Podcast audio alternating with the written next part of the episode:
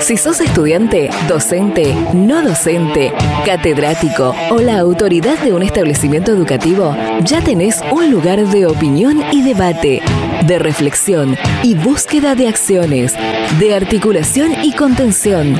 Durante los próximos minutos, escucha Data Universitaria con la conducción de Facundo Acosta.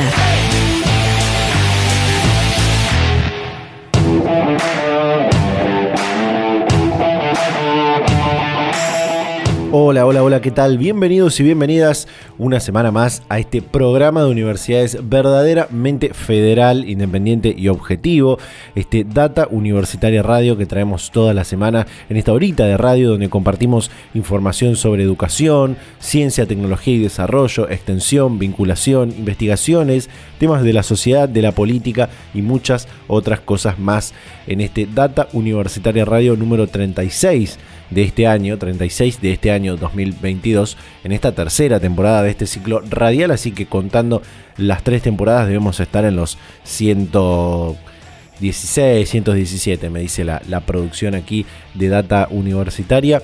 Eh, y bueno, ya que estamos comenzando, como siempre agradecerles a todas las radios que comparten semana a semana este ciclo radial verdaderamente federal, como decimos siempre, porque conectamos toda la República Argentina. Desde Jujuy hasta Tierra del Fuego se emite este programa, así que a todas las radios eh, muchísimas gracias por eh, acompañarnos y por confiar también en este programa.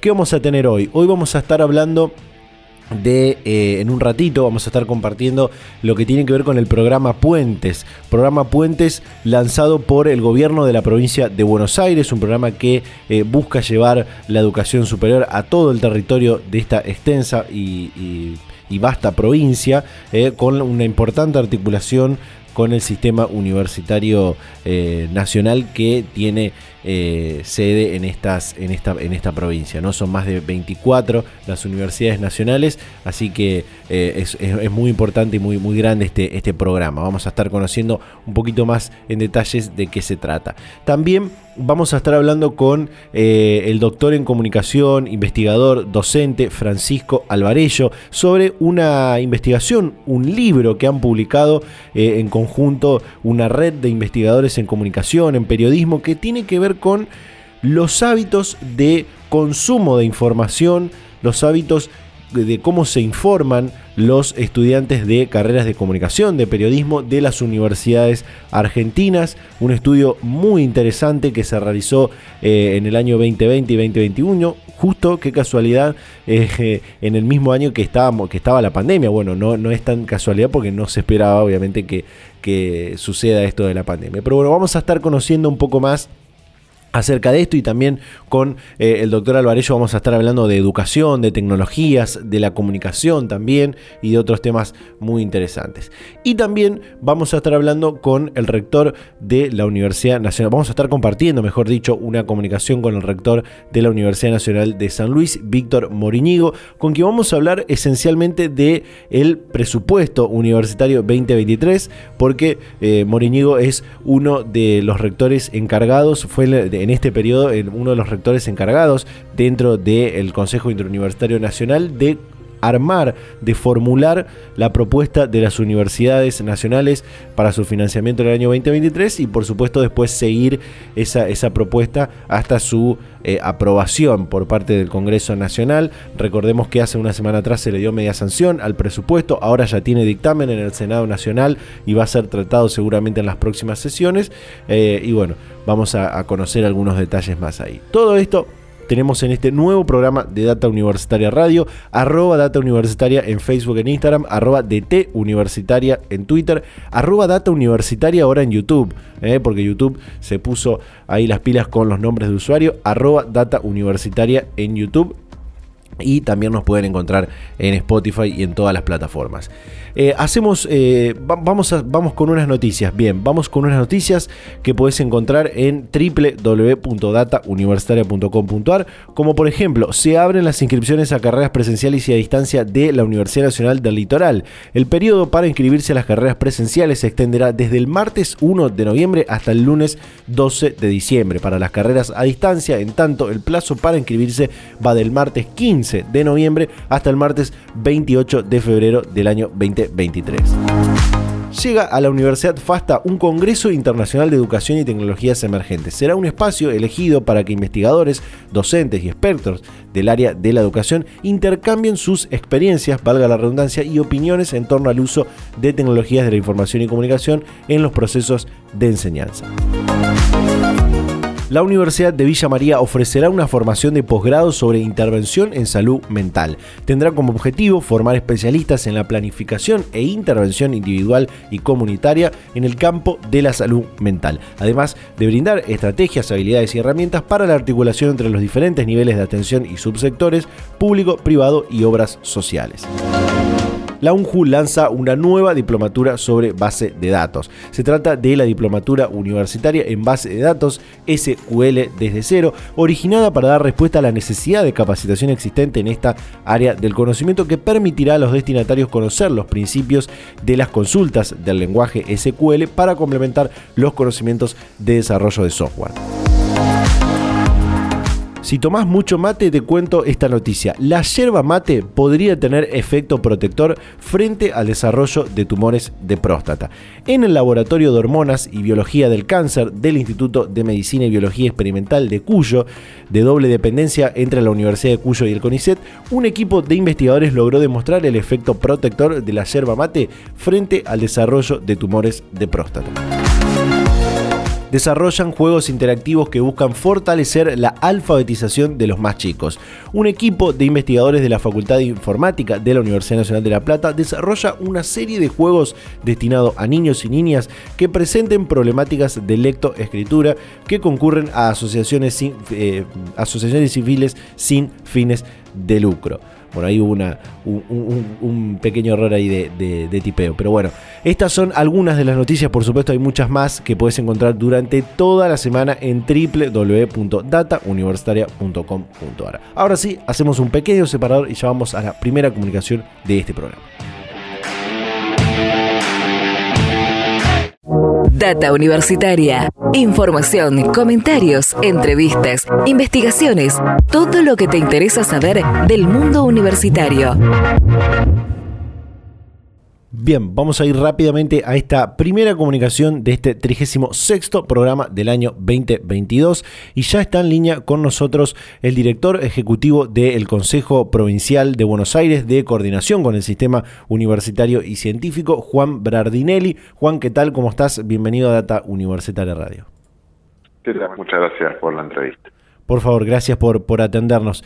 Eh, bueno, vamos a hablar de este programa Puentes que se lanzó hace, hace un par de semanas, pero que, eh, hace un par de meses, perdón, pero que efectivamente su lanzamiento oficial se hizo hace poco en la Universidad eh, de Quilmes. ¿Cómo es el, el, programa Puentes? ¿Cómo está pensado? ¿Cómo se ideó este programa Puentes?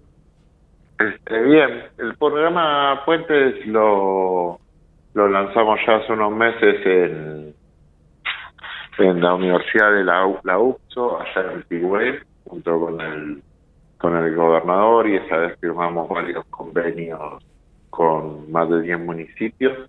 Este, el programa tiende a reducir las desigualdades producto de las asimetrías que hay en la distribución de las universidades en el territorio bonaerense. ¿no? La, si bien la provincia de Buenos Aires es la provincia que más universidades tiene en su territorio, podemos nombrar 23 universidades que tienen nacionales que tienen asiento por la provincia de Buenos Aires, tenemos nueve regionales de la Universidad Tecnológica Nacional, este, tenemos dos universidades provinciales, la Universidad Provincial del Sudoeste y la Universidad Provincial de de Seiza. Eh, al mismo tiempo tenemos la mayor extensión territorial de una provincia en el continente. eh, tenemos 135 eh, distritos y esto genera que, que haya un flujo migratorio de las personas que quieren estudiar eh, en el nivel universitario desde las periferias hacia los centros urbanos más densamente poblados, que es por donde generalmente están las casas centrales de estudio de las universitarias, ¿no? eh, eso es una realidad que, vivimos desde la campaña con el gobernador este, y el gobernador nos, eh, nos planteó en el marco del plan 6x6 este, trabajar en la integración territorial universitaria en la provincia de Buenos Aires y es que desde el Consejo estamos articulando este plan este, para lograr que eh, en un principio 82 eh, municipios que fijamos como prioritarios eh, tengan una oferta universitaria en, su distrito. Si esos 82 municipios son los que tienen menos de 200.000 habitantes y están a más de una distancia de 50 kilómetros de una universidad, de, la sede central de, una universidad. Eh, el plan tiene dos ejes, un eje que es el del fortalecimiento de los centros universitarios, una construcción de los centros universitarios que con que el distrito ya cuenta, eh, y por otro lado es el, la coordinación con las universidades en la oferta académica que se vaya a dictar, ¿no? coordinar con las universidades que oferta académica pueden dictar en cada uno de los municipios y también la provincia se hace cargo de los costos que genera el dictado de, esta, esa oferta. Una, una inversión importante seguramente ahí de la, de la, del gobierno provincial para poder llevar a cabo este, este programa Puentes, ¿no? Sí, este, en este caso el, los convenios con los municipios, ya tenemos firmados 36 convenios, cada uno de ellos por 15 millones, que da un total de 540 millones de pesos. Estamos próximos a firmar cuatro más, que son 60 millones de pesos más. Y en este momento ya tenemos definidas eh, 40 ofertas académicas, eh, 41 ofertas académicas, y estamos en 15 que estamos terminando de de cerrar y eso nos da un total de 934 millones de, pesos. ¿no? Es, una, es una suma importante que nosotros la vemos como, como una inversión en nuestro territorio. Seguro. Seguro. Eh, Juan, hace un par de semanas atrás, habrá sido un mes y medio más o menos atrás, hablamos con la rectora de la UPSO, eh, Andrea Saboretti, sobre eh, esta cuestión de las universidades provinciales que, y la extensión también que tienen las universidades provinciales, logrando paliar un poco el, desarraigo que tienen que tener muchos jóvenes universitarios que tienen que irse de su localidad de origen para, para poder estudiar. Con esto no solamente está el, el tema del arraigo, sino también eh, con esto el programa Puentes, digo, sino también el desarrollo de esas eh, regiones o de esas ciudades más pequeñas del interior profundo de la, de la provincia, ¿no? Totalmente, totalmente. Digo, las carreras ahí nosotros las seleccionamos junto con el municipio, este, con, después de muchas reuniones y analizar mucho eh, información que nos provee el municipio, que generamos nosotros en función de eh, las necesidades, pero sobre todo también de los proyectos de desarrollo que tiene cada uno de los municipios y ahí es a donde apuntamos siempre a, fortalecerlo. ¿no? Nosotros no, estos centros que también por otro lado que estamos fortaleciendo, eh, queremos que tengan vida universitaria y la vida universitaria no es solamente eh, el dictado de clases, ¿no? Eh, la, vida universitaria implica todo el desarrollo del sector, de la región, la, extensión universitaria, eh, la investigación. Por eso también nosotros vemos muy positivo que muchos de los docentes que van a ir a, dar clases seguramente es la primera vez que visitan estos diversos distritos y generar mayor conocimiento sobre el territorio de la provincia de Buenos Aires eh, lo vemos como otra de las eh, cuestiones positivas que genera que genera este proyecto. ¿no? Eh, ahí vemos muchas veces las universidades nacionales eh, están ancladas en la provincia de Buenos Aires, que trabajan y estudian sobre la provincia de Buenos Aires, pero hay una necesidad de que se inmersen, que se empapen de toda la realidad de, que tenemos en, la vasta provincia de Buenos Aires que tiene eh, desde regiones geográficas muy diversas hasta regiones productivas muy, muy diversas, ¿no? Es, una complejidad muy grande que hay de conocer profundamente nuestra provincia. Eh, en esto que, mencionás, y, para, para, cerrar, eh, en esto que mencionás de, lo vasto que es la, educación también en la provincia de Buenos Aires, con estas veintipico de, universidades nacionales, dos universidades provinciales. Eh, y, antes mencionabas al principio esto del de, plan 6x6 que, que lanzó el gobernador Kisilov hace un tiempo, donde hay justamente son seis temas, temas, áreas prioritarias, pero cuatro que tienen que ver con en parte la actividad que hacen las universidades, educación, desarrollo, integración, producción también y empleo. Digo, son cuatro áreas que, en donde la universidad puede articular eh, con el Estado provincial, eh, provincial en este caso de una manera muy, muy eh, mancomunada, ¿no? Exacto, desde un principio de la gestión, Axel se interesó en coordinar con las universidades, este, por hecho se crea este, este, este consejo y vemos este, en la educación, en la, educación en general, en la educación universitaria en particular, desde el lugar donde yo estoy, eh, un pilar fundamental para el desarrollo productivo de, nuestra provincia. Entonces, desde ese lugar también nos interesa eh, poder fortalecer la educación superior en todo el territorio de, de la provincia con las universidades que tienen acento asiento en la provincia. Vos sí, al principio de la nota mencionabas el, la firma, el convenio que tuvimos con la Universidad de Quilmes, con nueve municipios y más de diez carreras.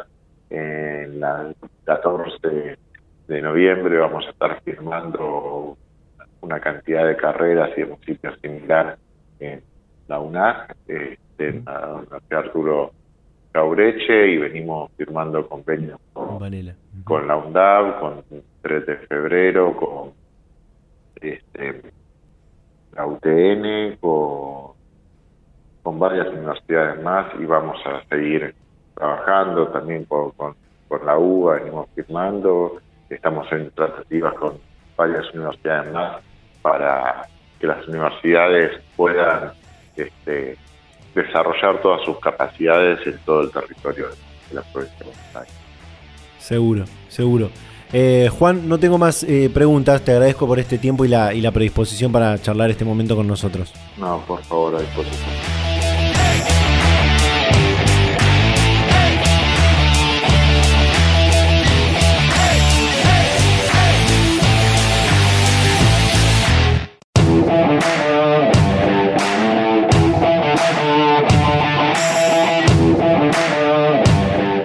Ya estamos de vuelta con más Data Universitaria Radio, este programa de universidades verdaderamente federal, independiente y objetivo que está transitando y finalizando también su tercera temporada. Ya estamos en el mes de noviembre, nos deben quedar algunos pocos programas más para cerrar este año 2022 y ya pensar en el año 2023. Eh, vamos a compartir ahora esto que anunciábamos en la apertura, esta eh, investigación sobre los hábitos de consumo de información, sobre eh, los hábitos de, consumo de medios también, de, información que tienen los jóvenes universitarios de carreras de periodismo y comunicación. Una investigación que se realizó eh, en red con un grupo de investigadores de 11 universidades de, nuestro país, 11 universidades argentinas, públicas y privadas, y que fue coordinado por el doctor Francisco Alvarello, con quien pudimos hablar esta semana y hablamos de muchísimos temas que tienen que ver con las tecnologías, la educación, la narrativa transmedia eh, y por supuesto esta investigación que decantó en el libro que lanzaron hace poco, que se llama Mutaciones, que fue editado por la editorial de la Universidad de Rosario. Compartimos esta comunicación con el doctor Francisco Alvarello. Quisiera empezar por este, por este lado. Eh, ¿Fue la pandemia el motor, podríamos decir, de, avanzar todavía más hacia la utilización de las tecnologías en toda la sociedad? Y la pandemia fue como una eh, muestra, una como si, usando una metáfora, eh, pusiéramos una lupa sobre un aspecto social que era cómo usamos las tecnologías. Eh, había, si podemos, si nos ponemos a pensar, había prácticas o actividades que tal vez no estaban tan involucradas con el uso de la tecnología a nivel masivo, por ejemplo, el dinero electrónico, ¿no? O por ejemplo las clases mismas, ¿no? Que con la pandemia no hubo otra alternativa que incluir o, sumarse a, lo digital y entonces eh, se hizo más evidente, más palpable. En el ámbito educativo se, hizo más evidente todo lo que nos faltaba para incluir, eh, digamos, este, eh, razonablemente las tecnologías en la enseñanza. Digo razonablemente porque se, venían incluyendo, pero muchas veces em, forzados por algunas circunstancias, por algunas cuestiones de modas o por algunas este, políticas que a veces no se terminaban de implementar correctamente, ¿no? Este, entonces creo que la pandemia, eh, al hacerlo sí o sí, digamos, pues no quedó otra alternativa, puso en evidencia cómo eh, la sociedad estaba de algún modo preparada o no para el uso de las tecnologías, pero sí, sí fue una gran, un gran experimento social, podríamos decir. Seguro. Eh, con esto que, decía de, de la educación, eh, también la, educación tiene todavía mucho por, por aprender y, avanzar en esto. Digo, lo que, lo que se hizo hasta el momento es una cuestión eh, como para, eh, como, como dirían muchos, para salir del paso. Digo, no es algo que, puede quedarse tal cual está, sino que tiene que modificarse para, para quedarse definitivamente la tecnología como, como la queremos, ¿no? Sí, los especialistas hablan de, los pedagogos hablan de una virtualización de la enseñanza, que es distinto a una educación a distancia, por ejemplo, ¿no? La educación a distancia supone una planificación, adecuación de contenidos, una estrategia didáctica pensada de antemano, con objetivos claros, con una con un planteo a distancia, pero este no no eh, eh, forzado, digamos, o, repentino. Lo que sucedió fue una adaptación repentina que tuvo diversa suerte, los que estaban un poco más acostumbrados o que venían incluyendo tecnología estaban en mejores condiciones, eso se notó, eh, y para muchos, la, podemos decir la mayoría, la experiencia fue medio traumática porque, bueno, implicó adaptar cosas que no venían adaptándose y, bueno, esta adaptación muchas veces fue un, copy-paste, por decirlo así, de, de, la clase tradicional presencial a una pantalla, y, y eso no, no, no siempre sale bien, digamos, ¿no? fue bastante difícil, eh, no sé, discusiones como, por ejemplo, cuántas horas debería durar la clase eh, en Zoom o Meet o lo que sea, es lo mismo que el presencial, o cómo hacemos para sostener la atención de los estudiantes frente a una pantalla, qué pasa que no apaga, que no prenden la cámara. Bueno, eh, todas esas cuestiones formaron parte de las discusiones en aquel momento y yo creo que, sí, como, como decís vos, hay que aprovechar muchas de las eh, de las cuestiones que llegamos a desarrollar para que se queden de algún modo, ¿no? No del mismo modo, pero sí para lo menos para que nos haga pensar, bueno, ahora en adelante, ¿cómo vamos a hacer para generar, por ejemplo, lo que se llama las clases híbridas, ¿no? ¿En qué medida vamos a usar instancias eh, sincrónicas virtuales, en qué medida eh, presenciales, en qué medida asincrónicas? Bueno, hay todo un, debate ahí que eh, sería muy interesante, es una expresión de deseo, que se siga sosteniendo porque probablemente lo que esté sucediendo, lo que, lo que pasa, muchos lo, temen, es que volvamos para atrás, pasada la pandemia, volviendo a la presencialidad plena, nos olvidemos de todo eso, guardemos las computadoras y sigamos como, como si nada hubiera pasado. ¿no? Sí.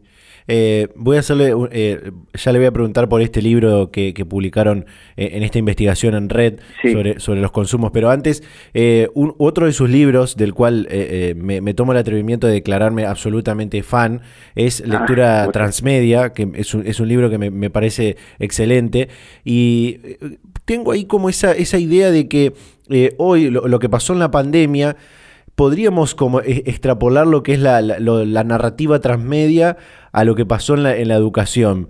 Eh, y quiero plantearle este ejemplo a ver si, si, si, lo estoy pensando, lo estoy pensando bien, porque hoy podemos encontrar que hay asignaturas donde hay eh, algunos temas que tienen una clase virtual de una hora, una hora y media, o un podcast, tienen el material de cátedra o el libro que se utiliza. Y a la vez tienen los foros donde los estudiantes van participando, que vendría a ser esta parte de la narrativa transmedia donde el, fan participa y, y demás. Eh, digo, hay como ahí una cuestión de, lo transmedia que se extrapoló a la educación. Eh, eh, ¿Lo cree de esta manera como se lo planteo o, falta por ahí pulir un poco más la idea?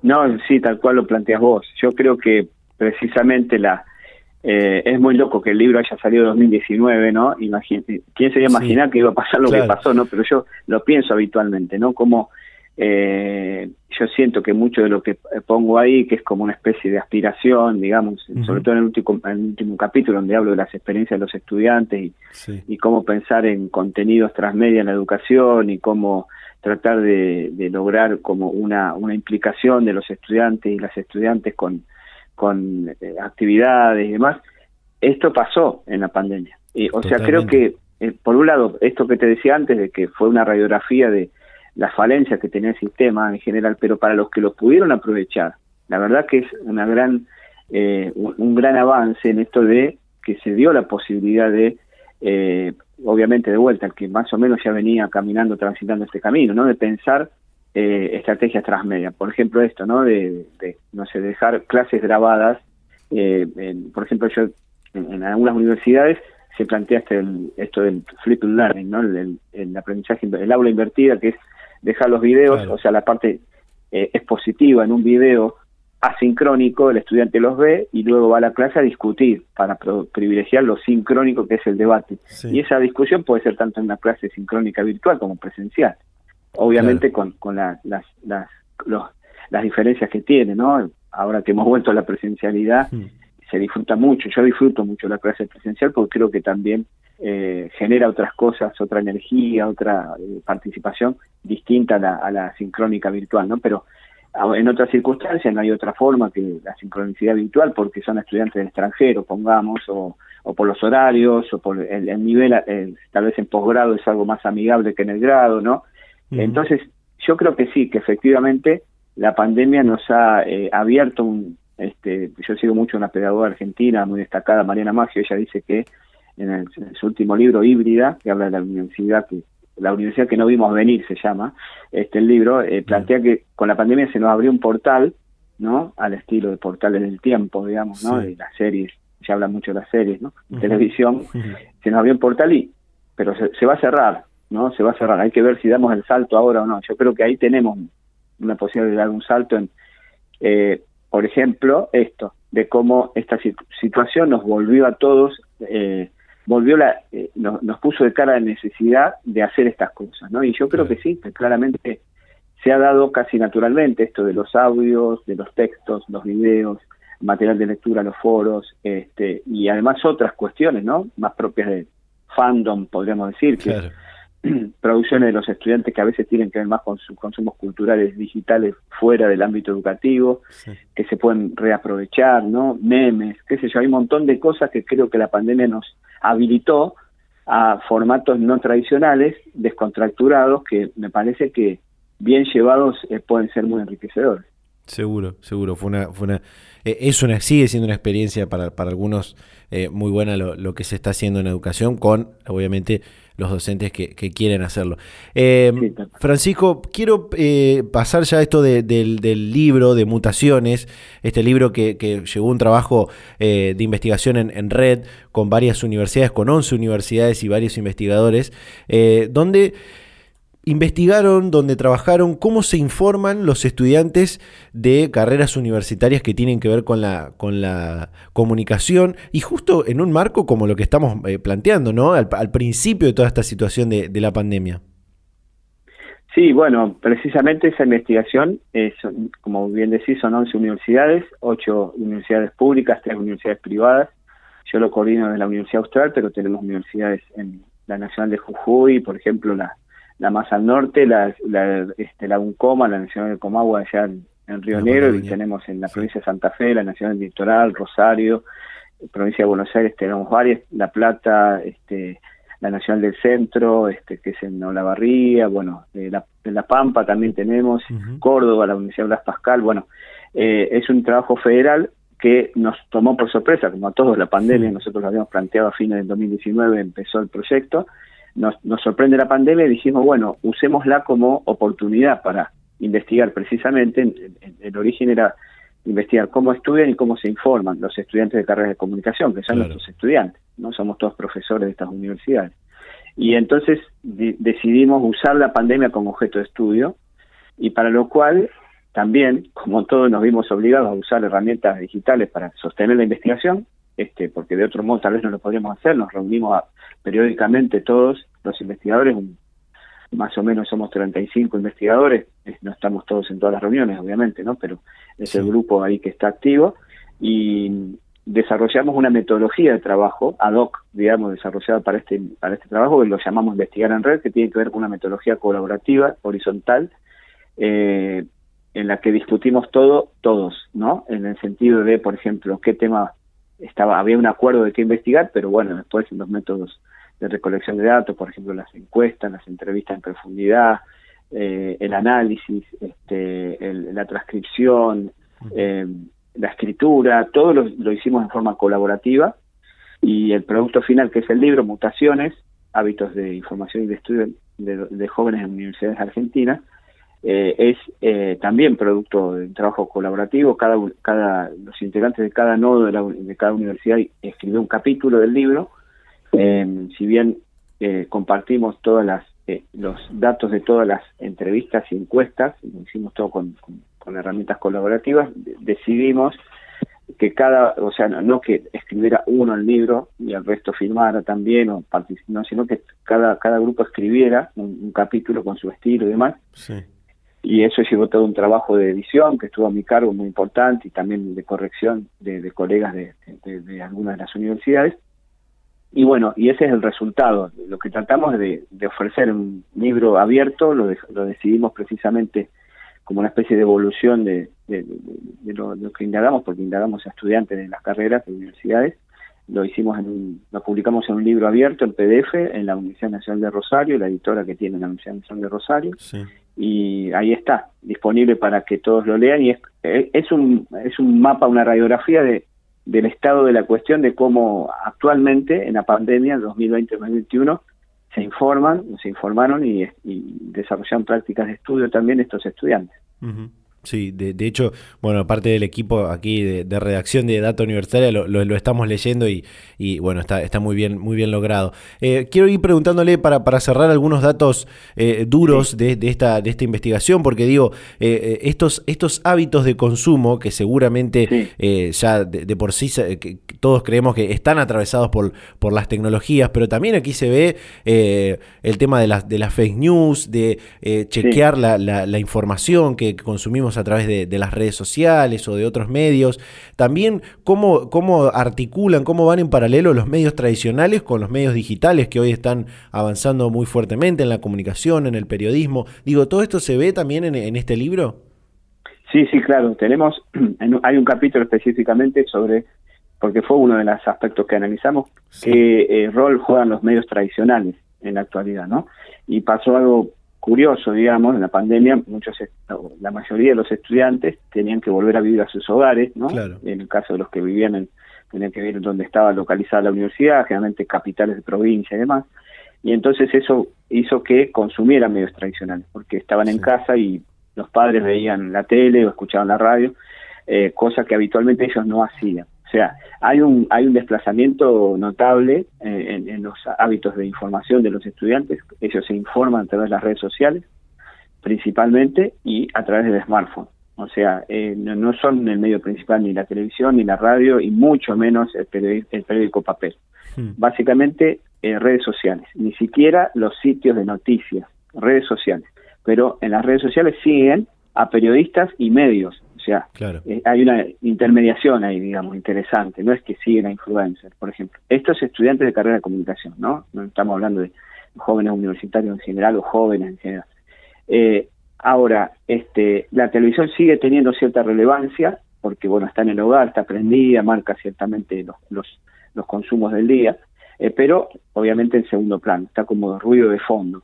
La radio eh, estaba más presente en los desplazamientos, muchos que escuchaban la radio mientras se desplazaban a la universidad, ahora esto no sucedió en la pandemia, ahora hay que ver si está sucediendo, pero aparecen lo que llamamos consumos emergentes también, que tiene que ver con, por ejemplo, los podcasts, los memes, los newsletters, otras, otras especies informativas que van teniendo cierta importancia en esta dieta informativa de los estudiantes, ¿no?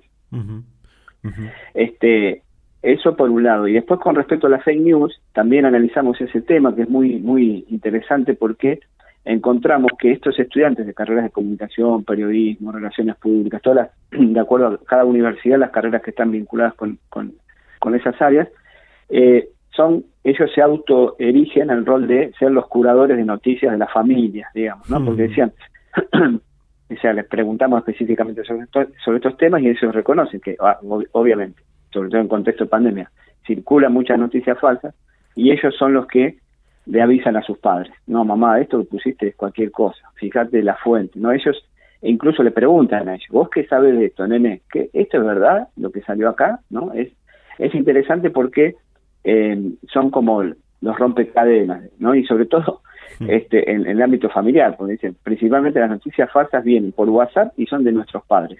Ese es la, el dato que aparece ahí que es llamativo, ¿no? Y ellos son los que eh, chequean la información o les preguntan a ellos y sienten que su, eh, es su obligación, sienten que ellos están estudiando una carrera que los coloca en un lugar de, digamos, de, liderazgo en ese sentido, que es muy interesante, porque nosotros nos preocupaba justamente eso, y bueno, ¿qué, ¿qué incidencia tiene que estudien carrera de comunicación en su, eh, en su rol frente a las noticias falsas y ellos ellos claramente lo, lo, perciben como que es una, una responsabilidad social que ellos tienen, ¿no? De, de detectar las noticias falsas, de no compartir noticias falsas, de, avisar cuando esa noticia es falsa a sus contactos, de, advertirlos, bueno, ahí, ahí hay un dato interesante que nos da un, un, un dato alentador, digamos, ¿no? Porque tan solo nos preocupaba precisamente justamente como profesor de carrera de comunicación, si, estamos haciendo alguna diferencia en esto. Y evidentemente ellos la, perciben, ¿no? Que es algo que ellos tienen respecto de sus amigos, sus familiares,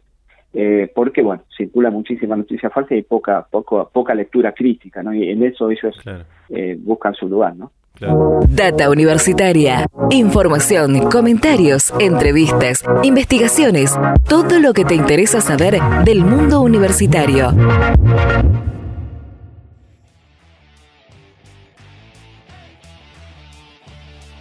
Bien, breve pausa. En el próximo bloque, el rector de la Universidad Nacional de San Luis hablando del presupuesto universitario y cerramos este programa. Pausa y ya volvemos.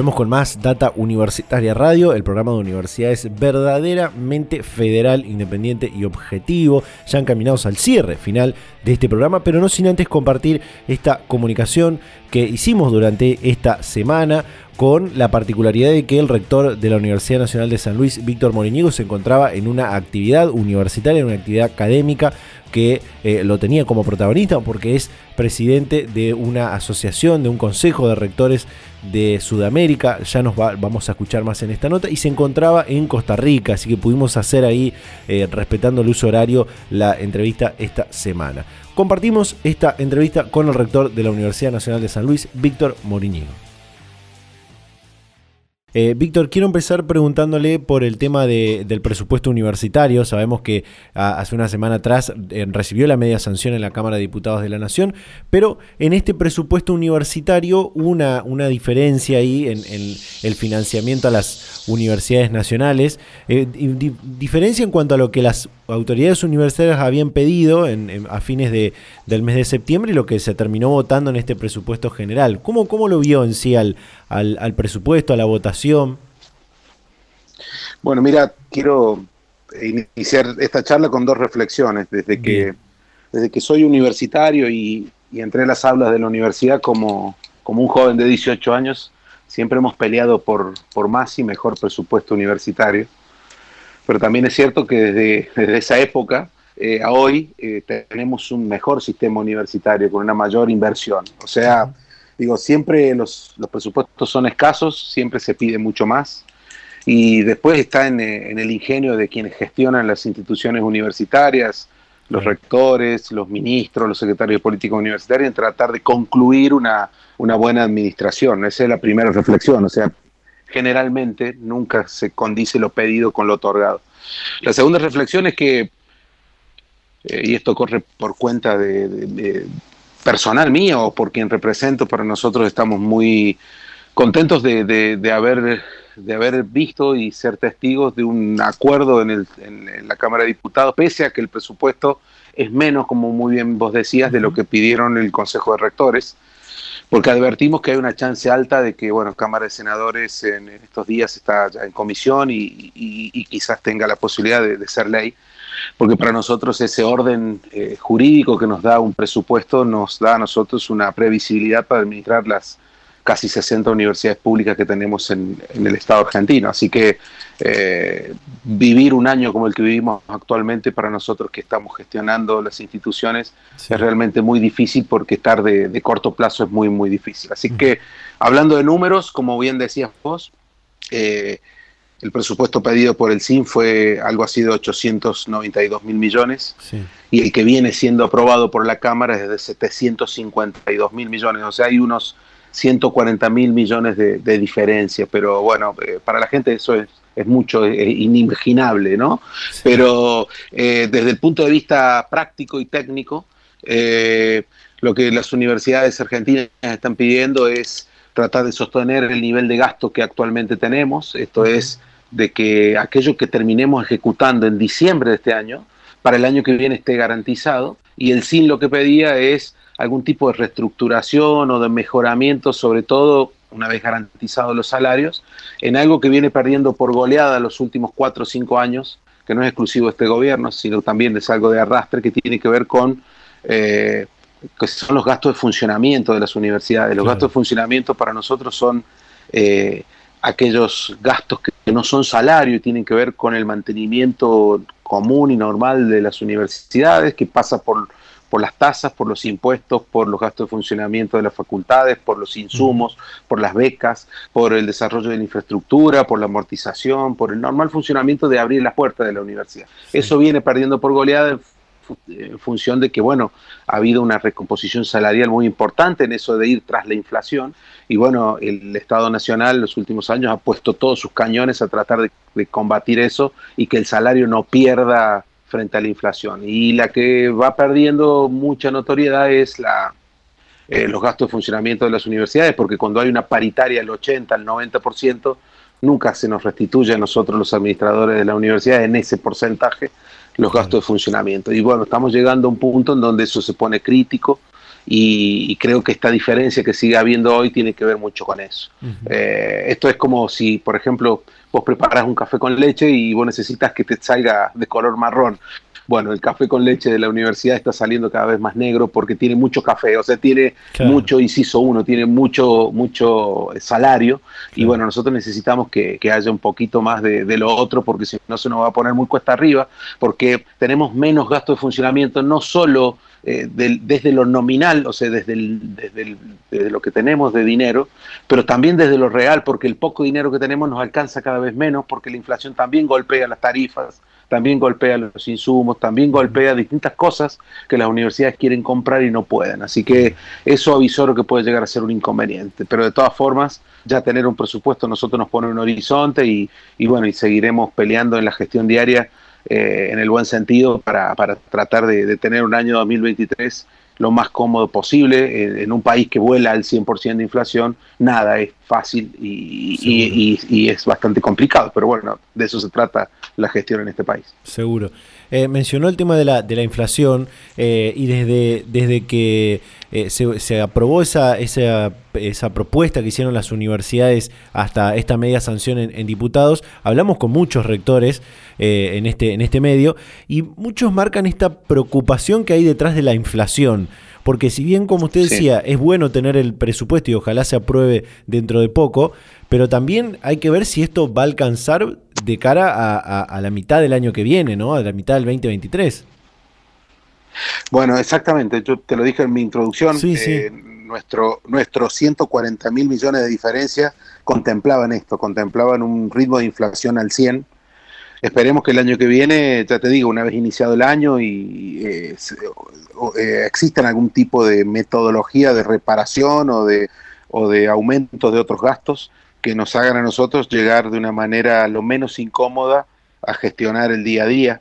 Eh, para nosotros, repito, cuando se habla de otros gastos parece una bolsa tan grande que uno no sabe de qué se trata, pero tiene que ver con, el sostenimiento de comedores universitarios, de beca para los chicos, de, de insumo para las mesadas de nuestros prácticos de, distintas carreras, nuestras salidas al campo, que tienen que ver con carreras que tienen salida, digamos, académica a esos lugares, con el sostenimiento también de, de, escuelas preuniversitarias, de hospitales universitarios. O sea, la universidad hace muchas cosas y son casi una ciudad dentro de una ciudad y sostenerla día a día con un ritmo de inflación tan alto eh, nos consume rápidamente eh, lo, disponible financieramente que tenemos. Así que, pero digo, teniendo el presupuesto es algo que, seguramente vamos a conversar con, con el ministro y con el secretario de Políticas Universitarias, que son eh, rectores en funciones con licencia, así que entienden muy bien de esta temática y seguramente buscaremos la, la mejor manera para, seguir gestionando las universidades, sobre todo en el primer semestre, que es un semestre de arranque, con una inflación todavía que, nos golpea fuerte, como a todas las familias, a las universidades también. Seguro, seguro. Eh, bueno, en este, en este periodo del, del CIN, de la conformación del CIN, a usted le toca ser titular de la, de la Comisión de Asuntos Económicos y hace un par de semanas atrás hablamos con quien vicepreside esa, esa comisión, el rector de la Universidad de Moreno, Hugo Andrade, y planteaba esta cuestión cuando, cuando le, consultábamos por el tema del presupuesto, esta cuestión de que en algún momento, decía, la, política debería darse lugar, la, política y la sociedad argentina en general, eh, y atravesado por lo universitario, darse lugar para el debate de una ley de financiamiento establecida para la educación superior, así como tenemos hoy la, de, la del financiamiento al, sistema científico y tecnológico, una para el sistema eh, de educación superior. ¿Cómo lo ve a esto? ¿Lo, ve posible en algún momento? En primer lugar lo veo una excelente idea porque lo que hace o lo que haría una ley de ese tipo sería dar mediano plazo. ¿Qué es mediano plazo? Y no estar peleando los presupuestos año a año, sino uno tener aunque sea un quinquenio, o sea, cinco años, en donde uno ya sabe o puede planificar distintos crecimientos, oferta de carreras, investigación en las universidades, no solo se otorgan títulos, también somos fuente de mucha investigación aplicada y básica que le sirve al desarrollo del país. Así que, por supuesto, sería un, gran desafío. Eh, lo que habla esto es de ir atado a ciertos puntos del PBI en donde no estemos discutiendo año a año cuánto nos da el Congreso, sino que sea al revés, el Congreso esté obligado a darle al, sistema universitario argentino distintos eh, montos que después se han dividido entre cada una de las universidades. Sería la verdad que un, gran logro y creo yo que no estamos muy lejos de conseguir el consenso de todo el arco político, ya sea eh, oficialismo u oposición, del año que se te ocurra, digo, ¿no? Oficialistas y opositores de cualquier momento, porque yo vi cómo se votó la ley de financiamiento de ciencia y tecnología y es algo que, gracias a Dios, todavía no tiene grietas. Así que me parece que sería un, un muy buen horizonte hacia donde caminar. Bueno, la educación superior y, pública de nuestro país tampoco debería tener, tener grietas, ¿no? Así que eh, por eso la, la, importancia que tendría esta, esta ley. Eh, Víctor, quiero ir preguntándole por, por otros temas, porque eh, se encuentra en este momento, mientras estamos haciendo esta, esta comunicación, en, en Costa Rica, haciendo una actividad internacional dentro de un consejo de rectores de, de Sudamérica, que entiendo han firmado una, un convenio para, para generar posgrados entre entre estas universidades de, Sudamérica, ¿no? ¿Cómo es? ¿Qué, otros detalles nos puede contar? Bueno, es así. Eh, yo en este momento presido un organismo que se denomina CRISCOS. CRISCOS quiere decir Consejo de Rectores para la Integridad de, Sudamérica. Eh, son aquellas universidades que, nos hemos agrupado cercanas a la cordillera de Argentina, de Chile, de, Perú, de Colombia, de Ecuador, eh, que bueno, eh, en un plenario en, San Luis, en, mi provincia, hace un par de, meses eh, decidimos todas juntas, las universidades, tratar de, asociarnos a una asociación de universidad iberoamericana de posgrado, que es la AUIP, que, su presidente es el rector de la Universidad de Sevilla. Y bueno, ellos tenían aquí en, Costa Rica en este momento su, su reunión ejecutiva anual.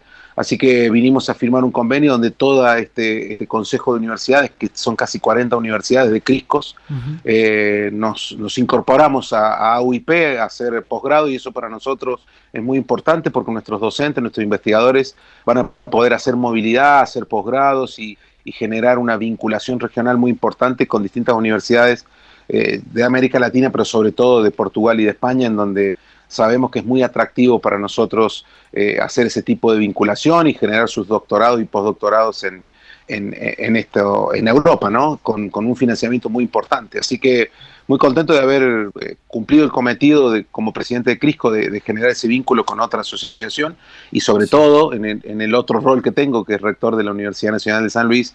Para la Universidad de San Luis también es muy, muy importante que, nuestros investigadores e investigadoras puedan generar ese vínculo con, otros países y tener esa movilidad y terminar sus doctorados en otro país y después regresar muchos más formados, ¿no? Me parece que eso es, muy importante y muy trascendente para, para, las universidades, sobre todo el interior del país, que, por ahí no tenemos la oportunidad que tiene la Universidad de Buenos Aires, La Plata, Córdoba, Rosario. Así que eso, ese vínculo a nosotros nos pone realmente en un, en un nivel de calidad muy, muy importante. Seguro.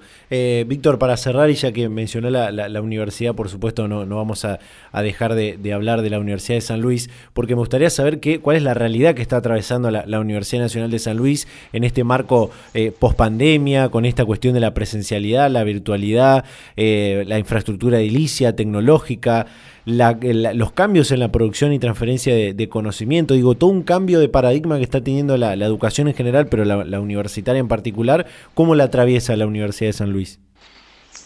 Bueno, estamos, eh, todos creemos, entendemos, sentimos que estamos en un tiempo bisagra donde estamos naciendo con una nueva era, lo presentimos, ahora bueno, tenemos el gran desafío de, de hacer una transformación sin deformación de nuestra Universidad Nacional de San Luis. Digo transformación porque no nos queremos quedar atrás con distintas cuestiones innovativas que, van en función de lo que decís vos, no caer en el debate de, presencialidad o virtualidad porque es algo que no vamos a poder debatir, se va a dar.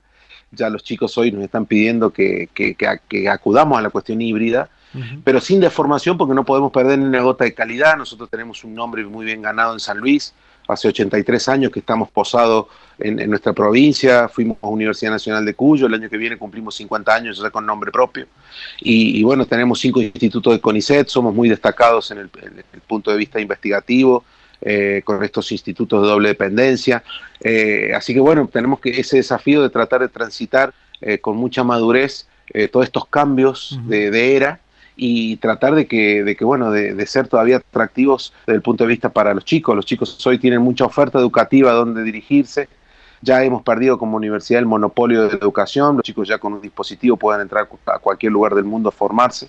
Todavía tenemos, sí, el monopolio de la acreditación de ese saber y así que ojalá que lo podamos ejercer con mucha madurez las universidades y tratar de ir generando esta, este, este cambio de la mejor manera para que, para que los trabajadores docentes y no docentes no se sientan que estamos cambiando las reglas del juego, pero lamentablemente tenemos un mundo que anda muy veloz y vamos a tener que cambiar de la manera más rápida posible, acortando títulos, saliendo de las carreras tradicionales y sobre todo capacitando a los chicos en, en las mal llamadas capacidades blandas, pero las más útiles que tienen que ver con el liderazgo, la innovación, el trabajo en equipo, porque tenemos el difícil compromiso de, de formar a chicos y a chicas para trabajos que todavía no sabemos cuáles son, que son los del futuro, y en donde le tenemos que dar muchas más herramientas que, conocimiento del hoy, sino herramientas para que puedan acceder al conocimiento de mañana y, aprender y desaprender muchas cosas. Así que la universidad está cambiando, nosotros estamos en medio de ella, somos jugadores en primera persona de algo que, va a ser disruptivo seguramente eh, en mucho tiempo para adelante y, ojalá que, tengamos la responsabilidad de hacerlo de la mejor manera. San Luis lo está haciendo aprovechando una escala eh, de una universidad mediana, eh, que tenemos una escala poblacional que nos permite un relacionamiento con la sociedad muy bueno. Creo que estos últimos años lo hemos hecho y, en ese sentido nos hemos reconciliado con la sociedad, esta burbuja que teníamos los universitarios de creernos que, vivíamos otro mundo. Así que con ese acompañamiento de la sociedad y esa vinculación territorial, social y tecnológica, creo que, le vamos sirviendo a la sociedad en el todos los días y eso se vio justamente después de la pandemia.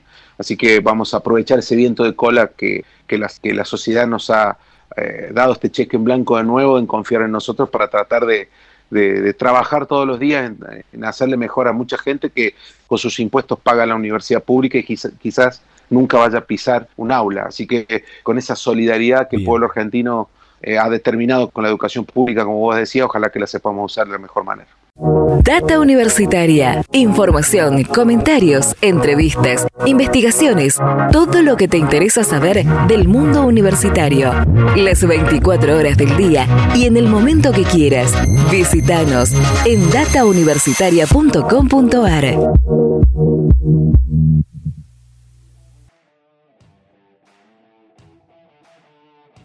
Y de esta manera llegamos al final de este Data Universitaria Radio del día de la fecha.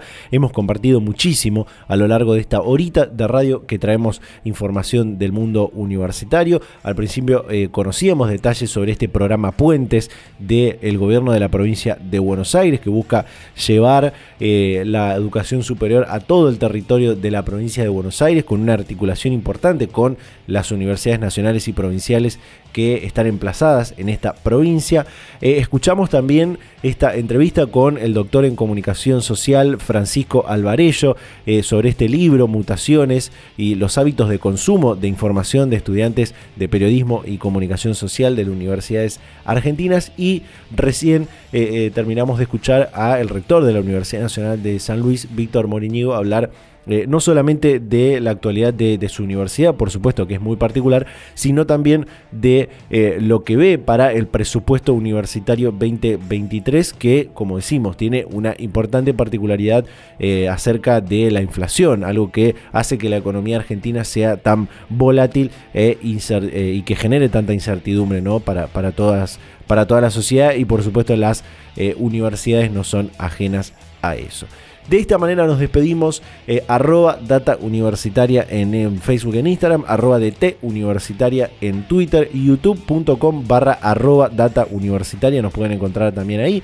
Eh, arroba data universitaria en Spotify y en todas las plataformas. Y durante toda la semana www.datauniversitaria.com.ar.